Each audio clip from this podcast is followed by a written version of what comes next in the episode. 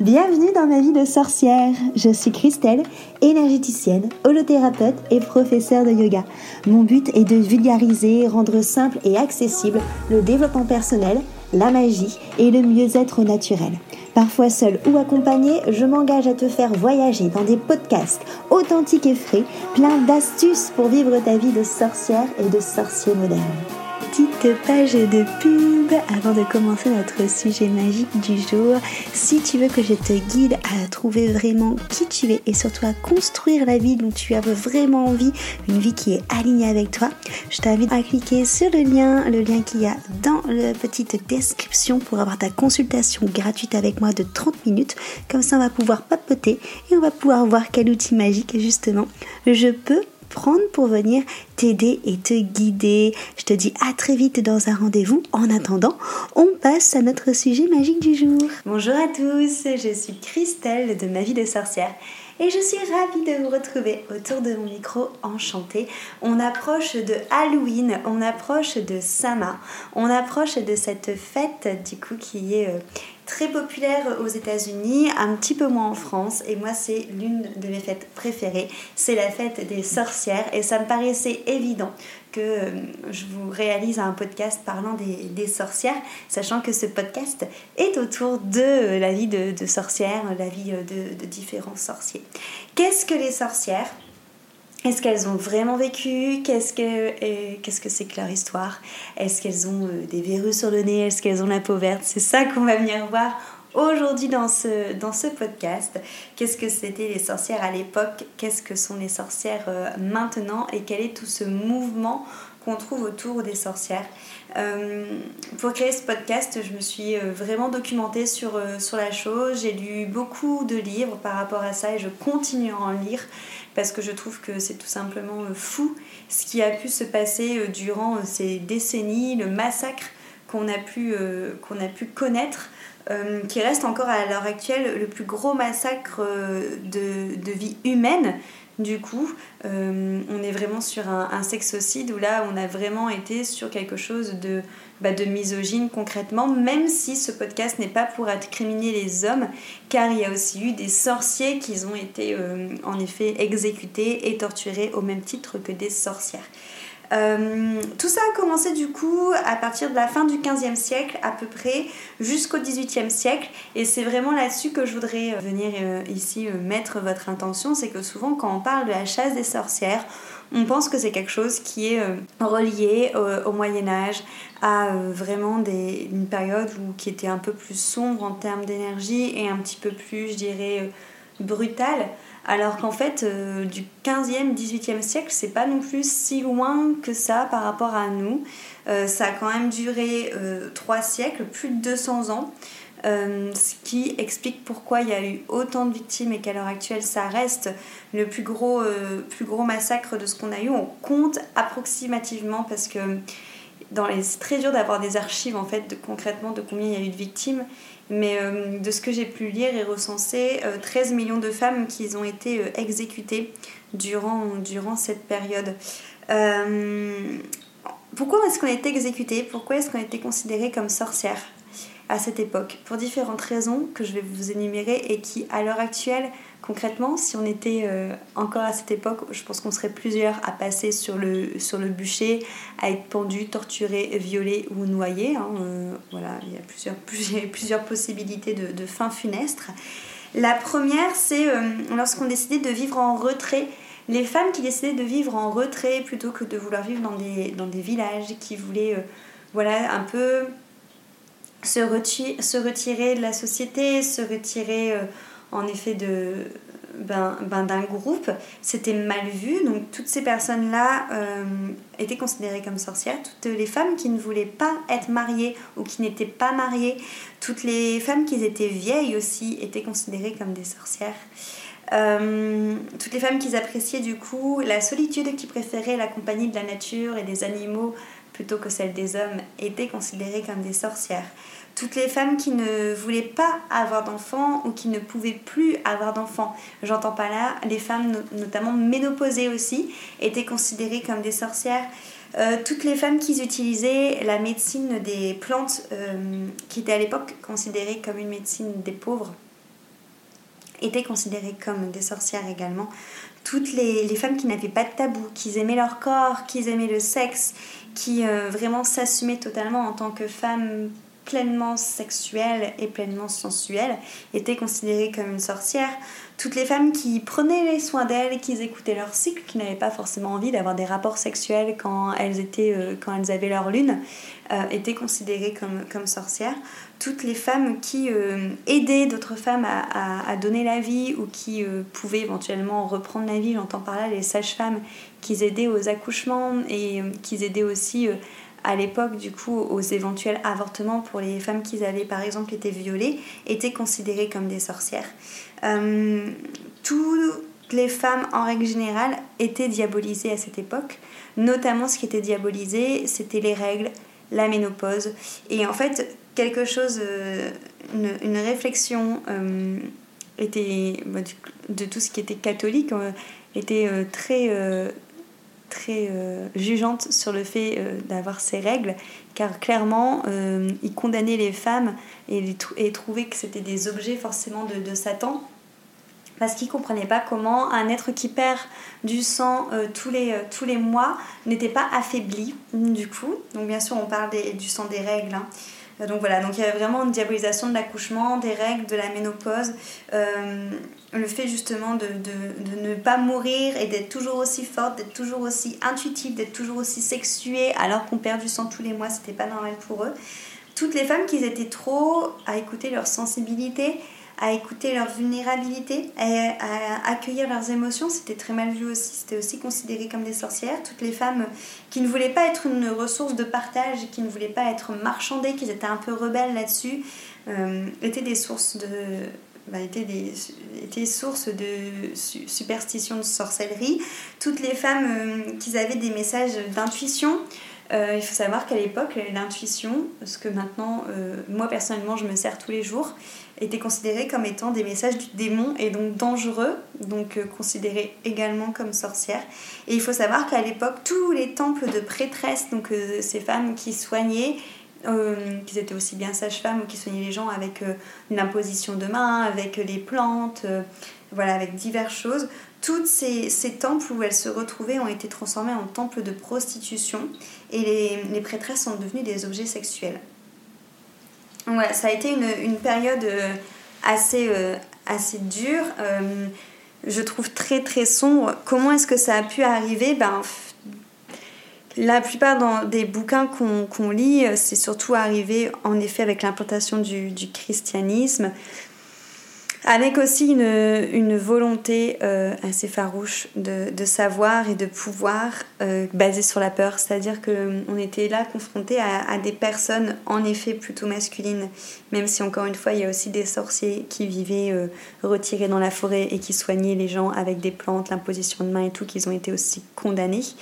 Mais ce sont des, des, personnes qui avaient peur de l'inconnu et qui ramenaient eux une médecine beaucoup plus traditionnelle qui du coup se sont retrouvés face à, des personnes qui soignaient avec quelque chose qu'ils ne connaissaient pas, qui marchait certes, mais quelque chose qu'ils ne maîtrisaient pas. Donc on est retrouvé face à une sorte de, peur de l'inconnu, une peur de, pouvoir aussi qu'on ne pouvait pas forcément euh, surpasser.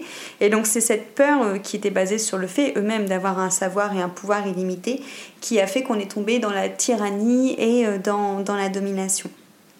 En fait, c'était très particulier parce qu'à cette époque, les femmes étaient aussi bien considérées comme étant des êtres euh, inférieurs aux hommes, tout comme étant des êtres supérieurs et comme, entre guillemets, surtout étant vues comme une menace. Et c'est là, en fait, que moi je trouve qu'il y a totalement une ambivalence. C'est à quel moment est-ce qu'on considère un être inférieur étant une menace donc voilà, donc on est vraiment sur quelque chose qui était vraiment relié euh, surtout à, de la peur, euh, et à une, voilà, un soif d'écraser, en effet, d'être dans la domination. Euh, beaucoup de femmes ont été du coup dénoncées, dénoncées majoritairement par leur mari. quand on regarde dans les archives, c'était surtout des maris en effet qui, qui avaient trompé leur femme du coup et qui voulaient peut-être aller avec la maîtresse, ou un mari qui était souvent en confrontation avec une femme en effet qui n'était pas docile, une femme qui était un peu trop rebelle et qui du coup, euh, ben, en se vengeant en fait, a, l'accusé de, de, sorcellerie ont été aussi sur des maris tout simplement qu'ils avaient envie d'aller voir ailleurs, mais que c'était mal vu d'aller voir ailleurs. Donc, euh, ben, du coup, on se débarrasse de la femme de façon elle est chiante, donc euh, c'est pas grave. Des maris aussi qui voulaient à tout prix euh, avoir un héritier et qui n'arrivaient soit pas à, mettre leur femme enceinte, soit elle était enceinte mais, mais de filles et pas de garçons. Donc c'était un moyen aussi de se débarrasser de sa femme pour ben, pouvoir avoir un héritier avec une autre. Il y a eu beaucoup, beaucoup, beaucoup d'abus de pouvoir, beaucoup d'injustices euh, à cette époque. À l'époque, pour une femme, c'était très compliqué car il fallait euh, être soumise, être euh, très discrète, ne pas faire de vagues, je dirais, mais en même temps, quand on était trop discrète et qu'on faisait pas assez de vagues, ça paraissait suspect. On pouvait aussi être euh, accusé de sorcellerie. En fait, c'était vraiment une époque où rien n'était sûr. À partir du moment où on était une femme, quoi qu'on fasse, si on était dans le collimateur de quelqu'un, c'était foutu. Et euh, il y a eu plusieurs choses qui ont été faites, du coup, au-delà du fait que, euh, que les femmes ont été en effet brûlées, la majoritairement, du coup, ce qui est quand même une mort atroce, ou décapité. Avant d'arriver à ce jugement-là, du coup, euh, il y avait un, une cour qui cherchait à trouver euh, si ces femmes étaient vraiment coupables ou pas. Pour ça, ils cherchaient ce qu'on appelle la marque du diable sur le corps des femmes à partir du moment où une femme était euh, supposée faire de la sorcellerie, il n'y avait pas de présumée innocence, elle était d'abord présumée coupable. Donc euh, on, l'a on attrapée, on euh, lui rasait la tête et on l'affligeait l'affligeait de coups, on l'affligeait de, de torture pour qu'elle parle et qu'elle qu'elle avoue qu'elle avait une relation sexuelle avec le diable, hein, parce que c'est ça aussi. Donc il y a eu aussi beaucoup de propos injurieux euh, par rapport du coup au rapport sexuel des femmes avec le diable, ce qui est totalement n'importe quoi. je porte un jugement, mais bon, pour le coup, euh, avec tous les livres que j'ai lus, il y a vraiment des extraits de choses, d'archives euh, historiques, où on se demande à quel moment le discernement était de partie dans, ces échanges. Toujours est-il que ces femmes rouées de coups, qui, quand elles ne mouraient pas sur leurs coups, quand elles ne mouraient pas euh, de la prison dans des conditions insalubres dans lesquelles elles étaient détenues. Euh, elles mouraient forcément de la potence ou euh, du, feu quand ils étaient quand ils s'étaient rendus compte qu'elle avait la marque de diable, la marque du diable qui après Plusieurs analyses seraient aussi tout simplement des fois des hématomes que les filles ont sur leur corps au bout d'un moment quand forcément on les afflige de coups euh, jour après jour, heure par heure. Donc voilà, il faut savoir que là, à l'heure actuelle, ce qu'on trouve dans les archives, et je vous assure qu'il y en a, à côté de tout ce qu'il y a eu, euh, tout n'est pas écrit. On trouve euh, vraiment surtout tout ce qui a été les mises à mort. Il y a énormément de femmes qui sont mortes dans leurs conditions du coup de détention et d'hommes aussi, encore une fois, je le répète. Et tout cela ne sont pas forcément euh, répertoriés. C'est vraiment une période qui est très lourde du coup émotionnellement. Il y a encore beaucoup chez des, des personnes que, que j'ai en, soins, en accompagnement, beaucoup de mémoire karmique, beaucoup de mémoire de euh, autour de ça, notamment tout ce qui est féminin massacré. Le féminin massacré, on va le, on va le retrouver justement euh, autour de, de, toutes ces atrocités qu'il y a eu autour de la femme, euh, où en plus on ne savait pas du coup prendre sa place en tant que femme. Il y avait une méthode qui, euh, que les personnes le faisaient pour être sûr de voir si vous étiez une sorcière ou pas. Ils prenaient les femmes et ils les accrochaient du coup pieds liés, mains liées euh, sur, sur une chaise qui mettait dans de l'eau si la, la, chaise flottait avec, avec le corps, c'est que la, la, femme était une, une sorcière, mais bon, elle était morte, hein, vu que bah, avait pieds et mains liés, donc elle flottait. Et par contre, si la chaise, euh, en effet, euh, coulait avec le corps, c'est qu'elle était euh, innocente, mais elle était morte aussi, du coup. Donc voilà, il y a eu plein de choses comme ça qui ne sont absolument pas logiques, qui étaient vraiment de, de l'abus de pouvoir, en effet, patriarcal, mais le mauvais patriarcat, encore une fois, c'est pas des hommes que je parle, c'est du patriarcat, qui a vraiment été abusif sur ce point de vue-là. Et au-delà du fait que ça a cassé euh, vraiment quelque chose chez les femmes, ça a aussi cassé le lien de sororité qu'on avait au niveau des femmes parce que toute cette, euh,